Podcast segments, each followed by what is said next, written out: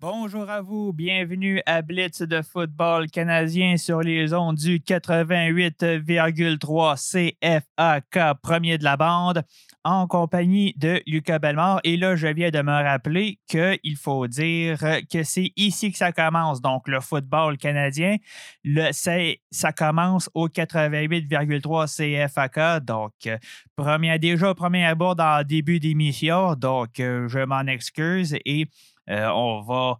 Euh, on va donc euh, passer les pages très rapidement là-dessus. Donc, évidemment, quand on est habitué avec l'ancienne cassette, c'est le genre de choses qui arrivent, mais on est toujours au même rendez-vous pour notre émission hebdomadaire sur le football canadien. Ben, j'espère que vous allez bien, j'espère que vous avez passé une bonne semaine et j'espère que vous avez aussi bien apprécié les matchs qu'il y avait cette semaine, d'autant plus que, comme j'en avais glissé mot à notre dernière émission, euh, c'était donc euh, dans trois matchs sur quatre, c'était des matchs retour, donc les mêmes opposants euh, qui s'affrontaient de nouveau suite au classique de la fête du travail. Et je donc, ça commençait vendredi soir entre les Tiger Cats qui rendaient visite aux Argonauts. On se souvient que la semaine passée, les Tiger Cats avaient donné une performance assez convaincante, euh, alors que euh, non seulement Toronto avait de la, difficulté à trouver ben, tir surtout le carrière Nick Arbuckle et la défensive qui était plus ou moins capable de faire grand-chose. Euh, j'avais dit euh, que malgré la sous-performance d'Arbuckle, euh, je ne voyais pas nécessairement l'intérêt de le changer pour, pour Macbeth. Et l'entraîneur-chef Ryan Dinwiddie a d'ailleurs décidé de laisser Arbuckle partant. Et ça s'est révélé être l'option payante puisque les Argonauts ont gagné in extremis par la marque de 17 à 16, donc à, domicile, donc devant les partisans au BMO Fields. Euh, donc, je viens de le dire, c'est un match euh, très serré au niveau du pointage, mais euh, pour la très grande majorité de la partie, c'était une domination de Toronto. Donc, l'équipe de la métropole qui s'est très bien reprise euh, de sa contre-performance de, lundi dernier, puisque euh, pendant toute la partie, en fait, on a été vraiment capable, toutes les facettes euh, toutes les facettes, donc offensive, défensive, unité spéciale, ont, ont très bien performé. Dane Evans, qui était le carrière partant, a complété 19 passe sur 27 tentatives pour 192 verges, une passe de toucher et une interception. Faut dire que la protection, euh, la ligne offensive euh, des Tiger Cats était, euh, était, très, était très mauvaise. au point où les Argonauts ont réalisé quatre sacs contre Evans, alors que la défensive d'Hamilton n'en a réalisé aucun contre Arbuckle. Donc, euh, gros problème au niveau de la protection du carrière du côté des Tiger Cats, ce qui explique en partie la les statistiques pas très reluisantes de Dan Evans, mais il faut pas oublier que désolé, il faut pas oublier que euh, le jeu au sol a aussi été très laborieux. Donc, Sean Thomas Arlington, qui a eu uniquement quatre courses pour 28 verges, alors qu'en face, euh, le porteur des Argonauts, John White de Fourth, a eu 12 courses pour 84 verges. Donc, euh, ça fait plusieurs fois que je parle euh, du, de la performance difficile de Sean Thomas Arlington. Il avait connu un très bon début de saison en 2019 avant sa blessure, mais là, on se rend compte, on se rend compte que le jeu au sol, devient une, euh, facette euh, les plus, euh, comment je pourrais dire ça, les plus à améliorer. Il y a un maillon faible de l'équipe de Hamilton, ce qui fait en sorte que les. Ce qui fait en sorte qu'on n'a pas vraiment le choix d'y aller par, par les jeux aériens et quand on arrive à des matchs comme celui de vendredi où la, la, les couvertures sont bonnes et la pression est forte, ben, c'est très difficile de, c'est très difficile d'être dans le coup. Euh, néanmoins, euh, comme euh, je l'ai dit tout à l'heure, c'est joué par un point. Il faut dire que Toronto menait 14 à 7 à la mi-temps. Ils ont augmenté leur avance 17 à 7.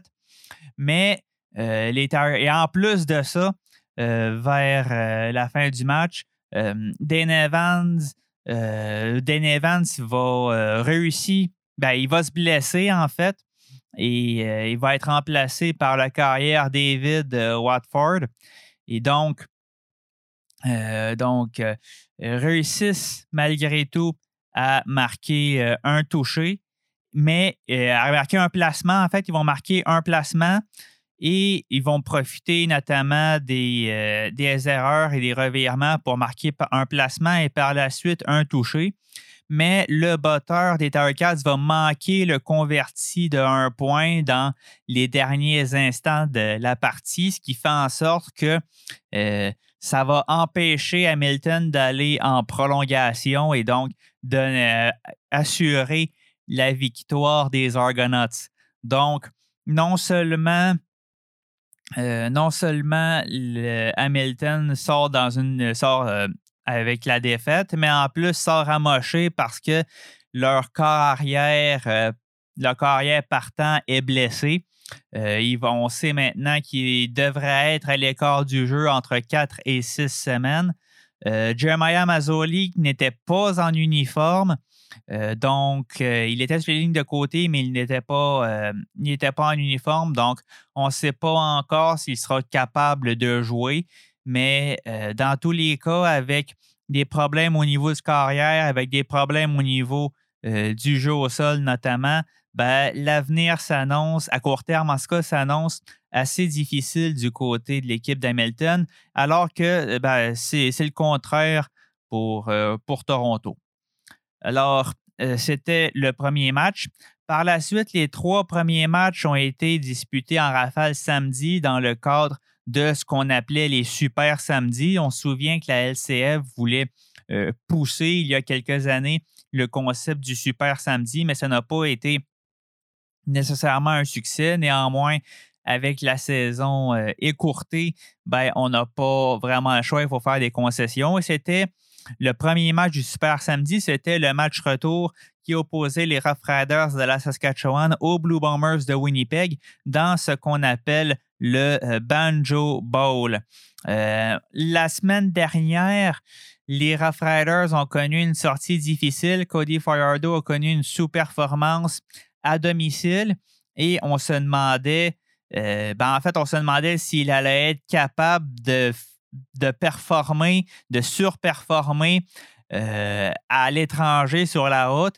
Euh, personnellement, je n'avais pas nécessairement un grand espoir et euh, eh bien, ça s'est confirmé puisque les Blue Bombers ont vraiment euh, dominé les Rough Riders en gagnant la partie par la marque de 33 à 9. ça a été plus serré au niveau de la première demi. les Blue Bombers menaient 12 à 9. Néanmoins, ils ont été capables de marquer euh, ils ont euh, marqué 21 points sans réplique euh, pour, pour les remporter la partie devant leurs partisans. donc, j'ai parlé tout à l'heure de la sous-performance de Dane Evans, mais Cody Fajardo chez les Rough Riders a lui aussi connu une autre sous-performance. Il a eu 11 passe réussie en 17 tentatives pour 169 verges et une interception. Et du côté de Zach Colaros des Blue Bombers, il y a eu 18 euh, passes sur 22 tentatives pour 278 verges et deux passes de toucher. On a vu notamment des, euh, des jeux vraiment exceptionnels de Nick Demski qui a eu 5 réceptions pour 134 verges. Euh, et aussi, bien entendu, euh, la performance de Andrew Harris, qui a eu 18 courses pour 80 verges. Le, au niveau des. on a souvent vu du côté des Rough Riders, non seulement un manque d'opportunisme, mais aussi des, mais aussi plusieurs erreurs. Donc, on a cumulé quatre revirements contre aucun pour, pour les Blue Bombers. Et ils ont aussi eu un problème au niveau de la protection, puisque la défense de Winnipeg a fait sa quatre quarts contre un seul pour la défense des Rough Riders. Donc, euh, l'équipe de la Saskatchewan a eu des problèmes assez similaires à celle d'Hamilton. La différence notable, c'est au niveau du jeu au sol. Donc, William Powell a quand même bien fait avec 18 courses pour 88 verges. Et un autre point de comparaison, eh bien, Fajardo a aussi été blessé, euh, s'est blessé en jeu. Il a été remplacé par Isaac Archer, qui a quand même eu euh, une bonne, de bonnes statistiques correctes, on va dire ça. Donc, 10 passes sur 13 tentatives pour 89 verges. c'est, un match, ce match-là consolide la place de Winnipeg au sommet de la division Ouest. On pourra y revenir plus précisément à la toute fin de l'émission pour le classement. Mais euh, ça, c'est donc deux défaites. Ça marque surtout euh, deux défaites consécutives pour les Rough Riders qui, eux, avaient trois ont eu trois victoires consécutives depuis le début de la saison. Euh, faut dire que, euh, faut dire que la, défense de Winnipeg, j'en parle souvent, que c'est une, une, bonne défense qui ont été capables de à la fois mettre la pression sur Fajardo avec 4 sacs et limiter fortement le, jeu euh, aérien. Mais il faut dire que dans ce cas-ci, ce qui a vraiment été un des éléments déterminants, ça a été les revirements, donc beaucoup euh, d'erreurs et de manque d'opportunisme du côté de, du côté euh, de la Saskatchewan. Il euh, faut dire aussi que malgré, malgré les performances du jeu au sol qui sont, qui sont notables, ce n'est pas nécessairement un, c'est pas nécessairement un élément déterminant, si je pourrais dire ça. Euh, si je pourrais dire ça. Euh, de plus, dans les deux, euh, dans les deux, dans les deux cas, les batteurs ont eu de la, difficulté. Donc, Brett Lothar chez la Saskatchewan a manqué deux placements alors que euh, du côté des Blue Bombers, en a manqué un. Et il a aussi, euh, il manqué un, euh, un plan converti de un point.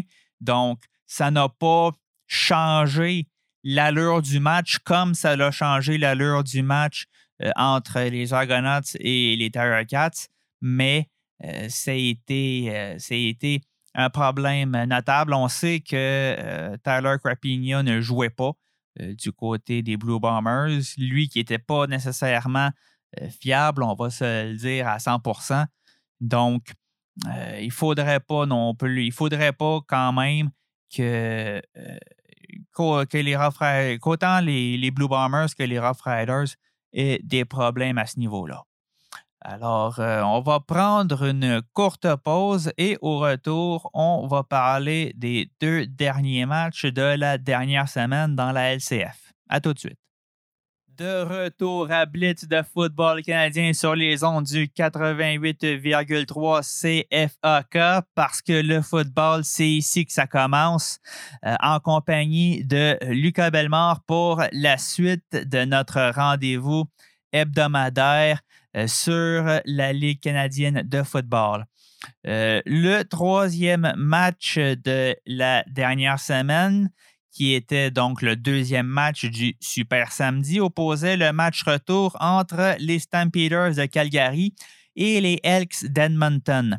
On se souvient que les Elks avaient, euh, surpris les Stampeders à domicile avec une performance très convaincante de Trevor Harris. On voyait que c'était le Trevor Harris euh, qui, qui, faisait beaucoup de, passes rapides et qui était très confortable dans sa pochette, qui a fait de bonnes performances.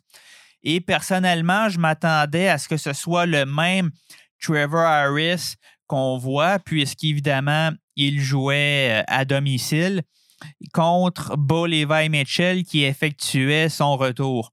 Et ce qu'on a vu, c'est euh, vraiment, en fait, on a eu, j'ai eu l'impression de voir les Elks qu'on a vus à la semaine 2, donc au premier match des Alouettes, donc des Elks qui étaient beaucoup plus euh, hésitants, euh, qui étaient très, peu performants surtout et qui avaient beaucoup de misère à faire avancer le ballon.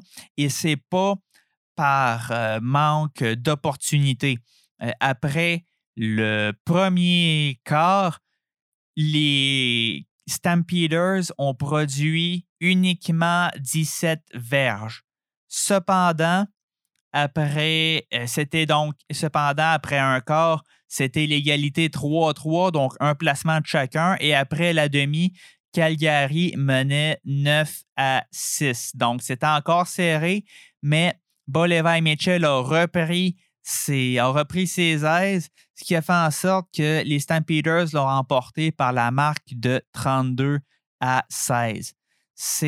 Euh, c'est ce qui a vraiment coulé les Elks, c'est plusieurs choses. Donc, évidemment, la sous-performance de, de Trevor Harris, mais aussi le gros manque d'opportunisme. On s'est souvent retrouvé soit, euh, soit dans la zone payante et on s'est retrouvé souvent en position de, compter des points et soit on marquait juste un placement ou euh, on, marquait rien du tout. Donc, très gros, euh, très gros problème à ce niveau-là. C'est, c'est quelque chose. C'est quelque chose qui était qu'on voit quelquefois au niveau des Elks. Euh, d'ailleurs, euh, pour euh, rajouter un peu l'insulte à l'injure, uniquement un touché a été marqué par l'équipe d'Edmonton et c'est un touché défensif suite à une interception. Donc, l'offensive d'Edmonton n'a marqué aucun touché de la partie. Donc, et ironiquement, c'est à domicile, donc les Elks ont beaucoup de misère à jouer devant leurs propres partisans, ce qui est un peu, euh, ce qui est un peu gênant pour les fans d'Edmonton. Donc, euh, au niveau des, statistiques de carrière, Bolivar Mitchell a quand même eu de la difficulté, évidemment, en début de match. Il a complété 23 passes sur 42 tentatives pour 276 verges, une passe de toucher et une interception. Et au niveau, euh, et pour Trevor Harris, il a complété 17 passes sur 25 tentatives pour 221 verges et une interception.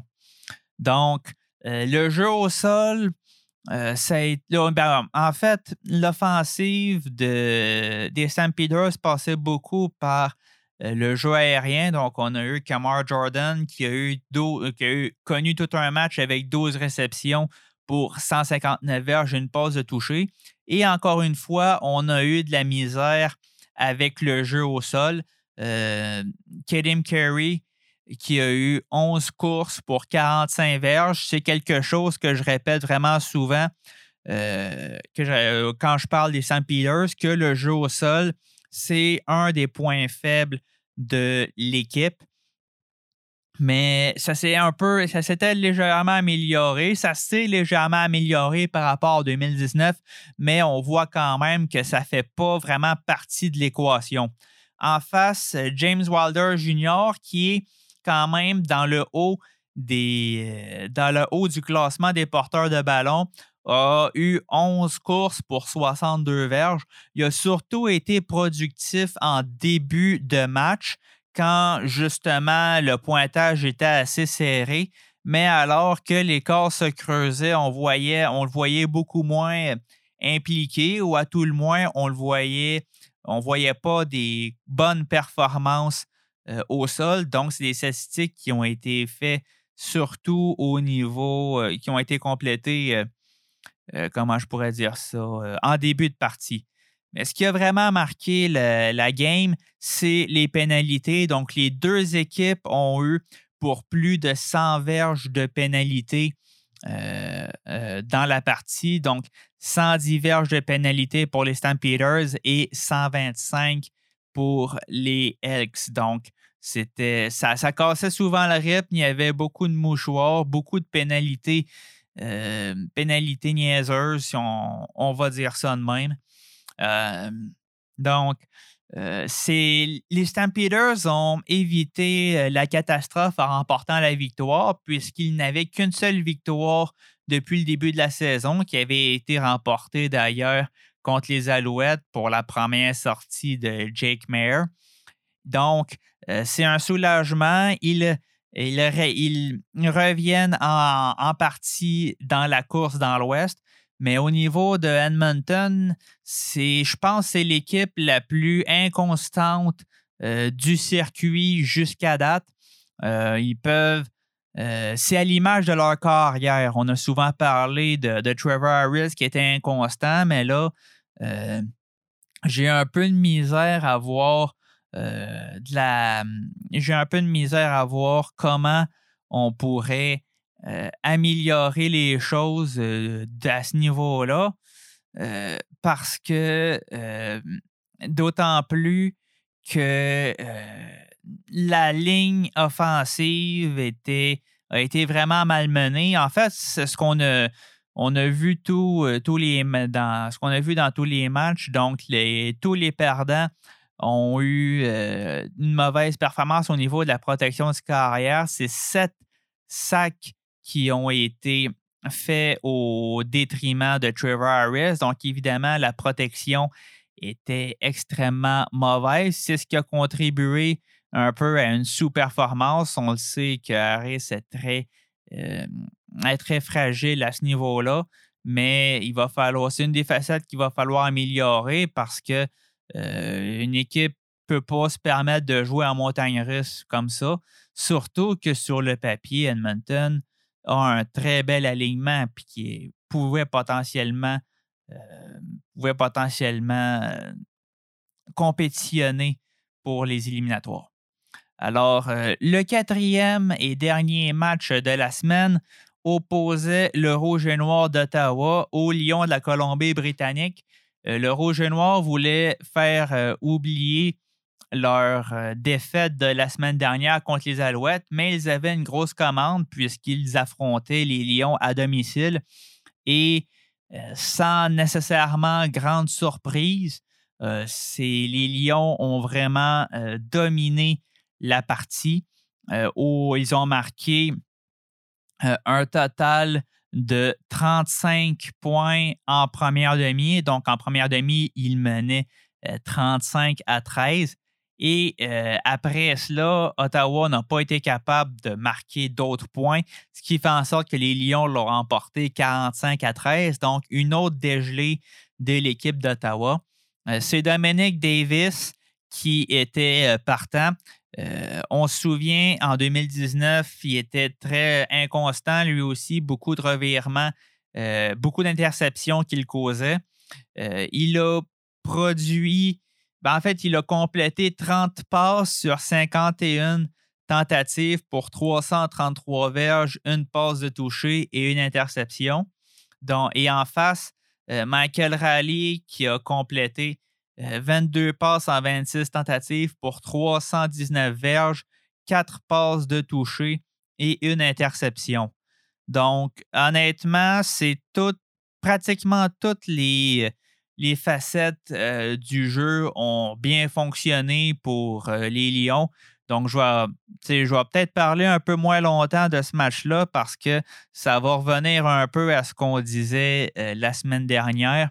Euh, peut-être au niveau du jeu au sol qui a été moins performant euh, pour la Colombie-Britannique. Donc, Shaquille Cooper qui a eu 9 courses pour 41 verges. Mais évidemment, ça n'a pas été mieux du côté euh, d'Ottawa puisque Timothy Flanders a eu 15 courses pour 40 verges? évidemment, je parlais de la, protection la protection du corps. trois sacs que les Lions ont, ont fait sur Dominique Davis contre deux pour la défense du Rouge et Noir. Mais évidemment, ça n'a pas changé la, ça pas changé la dynamique.